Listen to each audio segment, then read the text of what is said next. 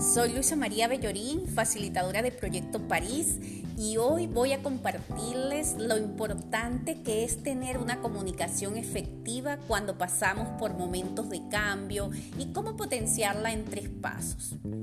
Los cambios son oportunidades que tenemos los seres humanos para avanzar. Siempre te van a dejar un aprendizaje. No son las situaciones, sino más bien cómo las vives. Ese detalle marca la diferencia. Internamente tienes todos los recursos que necesitas para gestionar esos cambios, esos aprendizajes. Y la comunicación es uno de tus recursos para lograrlo. Pero ¿cómo hacer uso de ello?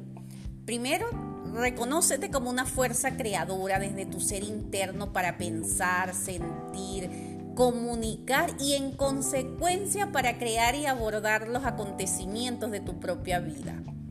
Segundo, haz de tu forma de comunicación un aspecto distintivo. Potenciala en momentos complejos de forma consciente.